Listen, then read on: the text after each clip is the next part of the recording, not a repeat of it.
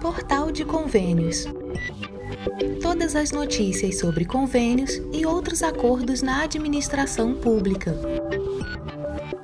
Olá, este é o podcast do Portal de Convênios, um resumo semanal das principais notícias do âmbito da administração pública para você se manter informado em poucos minutos. Fundeb confira os prazos e valores da complementação da União. Na última quarta-feira, 31 de janeiro, a União repassou de forma integral 15% da complementação do Fundo de Manutenção e Desenvolvimento da Educação Básica e de Valorização dos Profissionais da Educação, o Fundeb, para o ano de 2023.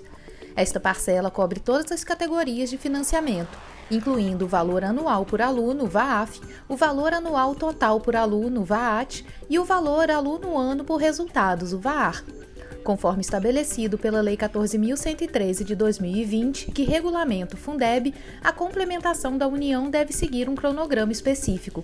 Esta lei determina que os pagamentos mensais sejam efetuados até o último dia útil de cada mês. Até 31 de julho, pelo menos 45% do total deve ser repassado. Até 31 de dezembro, a soma deve alcançar 85% e o total de 100% deve ser transferido até 31 de janeiro do ano subsequente.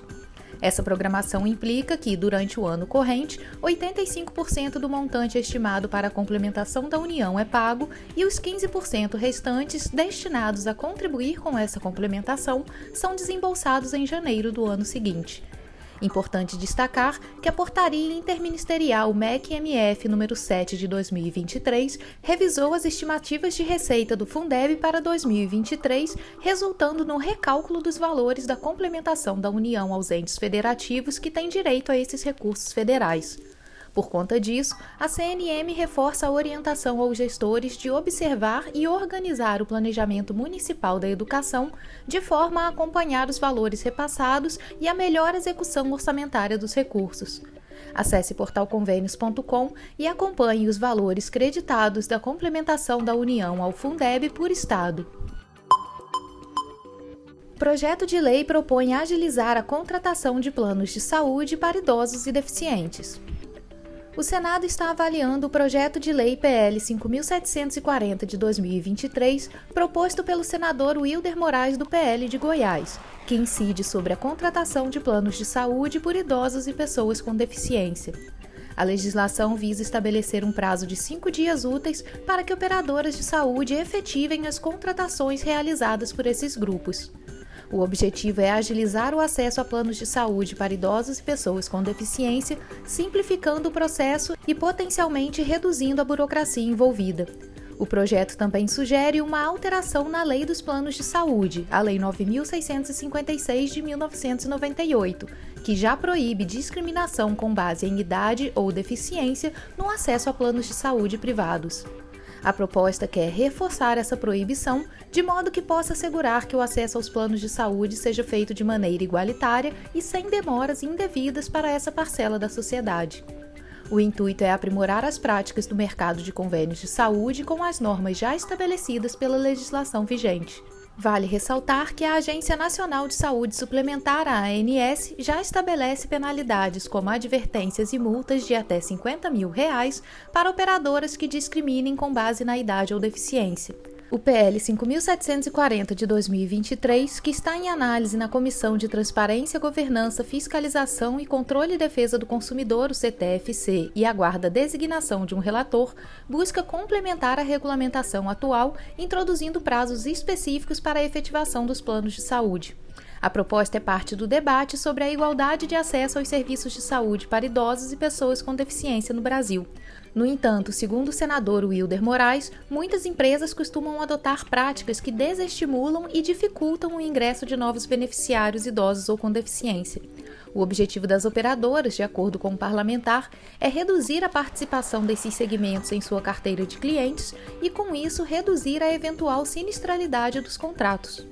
O autor do PL argumenta que quando o cliente interessado é idoso ou pessoa com deficiência, não é raro que as operadoras exijam que ele seja submetido a exames periciais, frequentemente agendados para datas distantes e em locais de difícil acesso.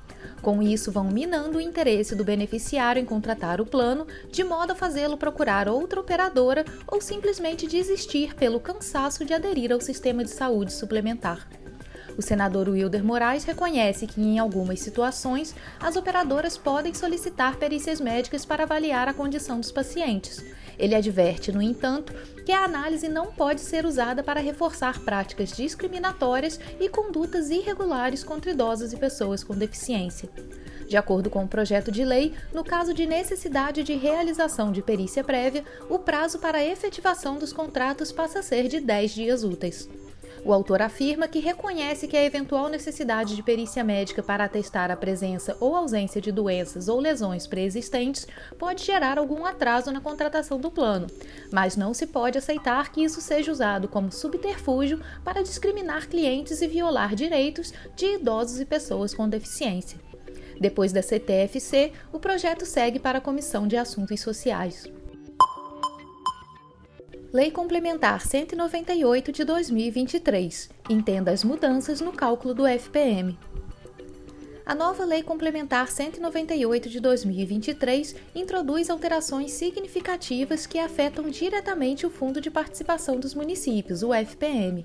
Diante disso, os gestores municipais terão que se adaptar à realidade modificada dos repasses financeiros que são regidos por essa nova lei.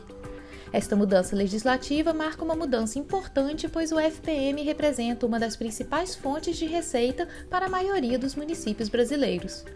A principal mudança introduzida pela lei complementar diz respeito ao cálculo do FPM. Para municípios que, segundo o último censo do IBGE, apresentaram uma redução em seus coeficientes, o cálculo do FPM permanece inalterado. Este aspecto da lei garante uma estabilidade financeira para essas localidades que não sofrerão diminuição nos repasses em função de ter havido redução demográfica atestada pela pesquisa do IBGE. No entanto, para os municípios que registraram aumento populacional e, consequentemente, um incremento em seus coeficientes, a situação é diferente. Estes municípios experimentarão um escalonamento nos ganhos do FPM. Tal medida visa uma adaptação gradual dos orçamentos municipais ao aumento de receita, evitando desequilíbrios e promovendo uma gestão fiscal mais responsável. O especialista em gestão pública Adriano Migani diz que a mudança prevista na lei é uma forma de garantir uma distribuição mais justa. A Lei Complementar 198 de 2023 traz mudanças importantes para os municípios. Mantém os coeficientes do FPM para os que têm redução e reduz ganhos adicionais gradualmente. A partir de janeiro, após o censo do IBGE, coeficientes não mudam. Os pagamentos serão escalonados ao longo de 10 anos. O objetivo é uma distribuição mais justa dos recursos entre os municípios. Segundo Migani, a transição para as novas diretrizes estipuladas pela Lei Complementar 198 de 2023 ocorrerá de maneira gradual. Os aumentos financeiros obtidos no exercício estarão sujeitos a um redutor financeiro que será aplicado de forma escalonada, com uma redução anual de 10%, iniciando no ano de 2024.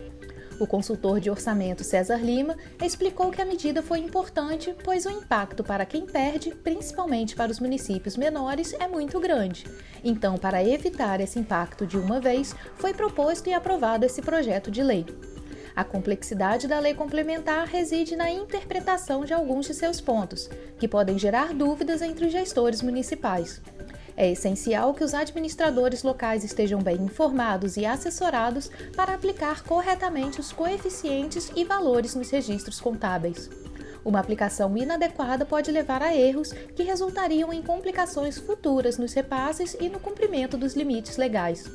Outra orientação importante é que o lançamento do FPM deve ser realizado pelo valor líquido recebido da União. Esta prática é fundamental para assegurar a precisão na contabilidade municipal e na gestão dos recursos. Diante deste cenário, recomenda-se que os gestores municipais busquem capacitação e atualização constante sobre as normativas fiscais e contábeis. Além disso, é prudente manter um diálogo aberto com outros municípios e entidades representativas para compartilhar experiências e melhores práticas. O secretário de Finanças da cidade de Nova Roma, em Goiás, Tiago Rodrigues, ressalta a importância do FPM.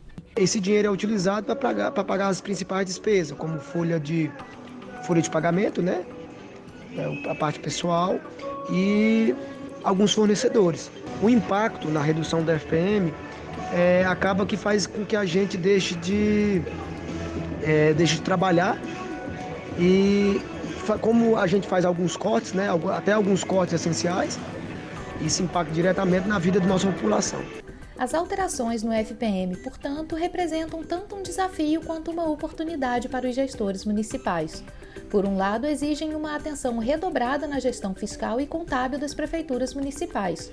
Por outro, oferecem a chance de melhorar a eficiência na alocação de recursos, beneficiando diretamente as comunidades locais.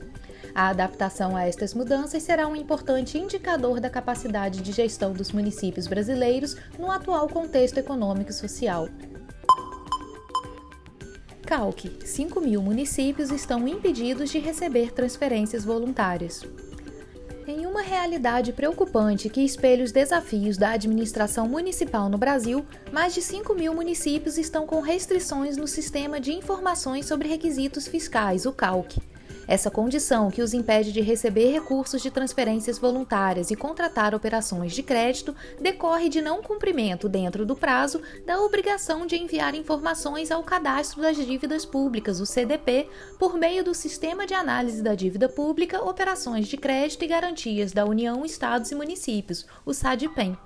A inclusão no CALC, que funciona como um Serasa dos entes públicos, significa que há pendências que impedem o município de acessar recursos federais. A situação se agrava quando consideramos que a falha no envio de informações ao CDP pelo SADPEM tem impactos diretos na análise da capacidade de pagamento do município, afetando a gestão fiscal e a possibilidade de realizar operações de crédito. Especialistas indicam que essa realidade evidencia dificuldades mais amplas na gestão municipal, incluindo a carência de pessoal qualificado e a complexidade dos requisitos legais e burocráticos. Apontam ainda a necessidade de mais capacitação e suporte técnico para os municípios, de modo a garantir o cumprimento das obrigações fiscais e financeiras. O governo federal, por meio da Secretaria do Tesouro Nacional, tem reforçado a importância do cumprimento das obrigações fiscais e encorajado os municípios a regularizarem sua situação. Iniciativas como treinamentos e plataformas mais acessíveis para o envio de informações são algumas das medidas para ajudar os municípios a se desvincularem do CALC. É importante destacar que o cadastro das dívidas públicas está amparado legalmente pelo parágrafo 4 do artigo 32 da Lei Complementar 101 do ano 2000, conhecida como Lei de Responsabilidade Fiscal, e também pelo artigo 27 da Resolução do Senado Federal 43 de 2001. As informações publicadas no CDP possuem fé pública, o que significa que os documentos e certidões emitidos pelo SADPEM são reconhecidos por sua fidedignidade e crédito Inconsistências ou incorreções nas informações comprometem a qualidade e a confiabilidade dos dados. Estes dispositivos exigem dos entes federados o registro eletrônico centralizado e atualizado das dívidas públicas interna e externa.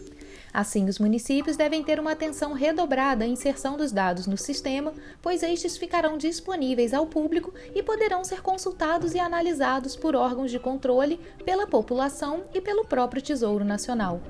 A situação demanda uma urgente atenção dos gestores municipais, pois a limitação no acesso a fundos federais pode ter consequências no recebimento de emendas e referentes a convênios e contratos de repasse que estejam aguardando a aprovação da Lei Orçamentária Anual de 2024 para o crédito de recursos. É crucial que os gestores tomem medidas proativas para sanar as pendências, assegurando assim o acesso a verbas que ainda não foram efetivamente pagas pela União. Acesse portalconvênios.com e consulte a condição de envio do CDP do seu município. Alterações na Lei Rouanet, inscrições automatizadas e novos prazos. O Programa Nacional de Incentivo à Cultura, o PRONAC, estabelecido pela Lei Rouanet, introduz regulamentações atualizadas para a seleção, análise, fiscalização e avaliação de resultados dos projetos culturais. As novas diretrizes foram oficialmente divulgadas no Diário Oficial da União de quinta-feira, 1 de fevereiro, através da Instrução Normativa MINC número 11 de 30 de janeiro de 2024. A Lei Rouanet, criada com o objetivo de facilitar a captação e distribuição de recursos para iniciativas culturais, autoriza empresas a alocar até 4% do imposto de renda devido para o apoio à cultura. As atualizações na lei envolvem a revisão de alguns segmentos da portaria anterior, abolindo regras pré-existentes e introduzindo um novo conjunto de normativas. Essas incluem o procedimento de análise processual jurídica e técnica, os gêneros artísticos cobertos pela legislação, os limites de projetos e valores que podem ser arrecadados por cada proponente e os métodos de prestação de contas. Um dos destaques das alterações é a automação do processo por meio do Sistema de Apoio às Leis de Incentivo à Cultura, o SALIC, facilitando a apresentação de projetos culturais e seus documentos relevantes. Segundo o Ministério responsável pela cultura, essa modernização vai diminuir o tempo médio de análise na fase inicial de 60 para 30 dias. A integração com os dados da Receita Federal é uma das novidades do sistema, promovendo uma redução significativa da burocracia. Como resultado, cinco formulários antes exigidos foram eliminados do processo. Outra mudança foi o prazo para a apresentação das propostas, que passam a ser de 1 de fevereiro a 31 de outubro de cada ano. Antes, o prazo ia até novembro. A data limite para a apresentação dos planos anuais ou plurianuais também foi antecipada para 31 de agosto do ano anterior ao início da execução. A remuneração do responsável pela proposta quando a pessoa ocupar uma função dentro do projeto poderá ser de no máximo 20% do orçamento. E cada fornecedor também passa a ter o teto de 20% do orçamento, com exceção dos projetos de conservação e restauro de bens culturais imóveis, móveis e integrados tombados e também de construção, reforma ou adequação de equipamentos culturais. As novas regras estabelecem ainda a obrigatoriedade do uso das marcas do PRONAC em qualquer peça de divulgação dos projetos financiados, mesmo que haja outras fontes de recursos. Outra mudança inclui, entre as obrigatoriedades de meia entrada para acesso a eventos artístico-culturais contemplados pela Lei Rouanet, os estudantes jovens de baixa renda portadores da identidade jovem e pessoas com deficiência em todos os ingressos comercializados. De acordo com o Ministério da Cultura, em 2023, a demanda por financiamento de projetos culturais por meio da Lei Rouanet teve 10.676 propostas admitidas do total das 12.265 cadastradas. A aprovação desses projetos permite aos proponentes a possibilidade de captação de recursos junto às empresas de 16,7 bilhões de reais. Até meados de dezembro, haviam sido captados quase 1,3 bilhão, que efetivamente foram renunciados pelo governo federal na forma de imposto.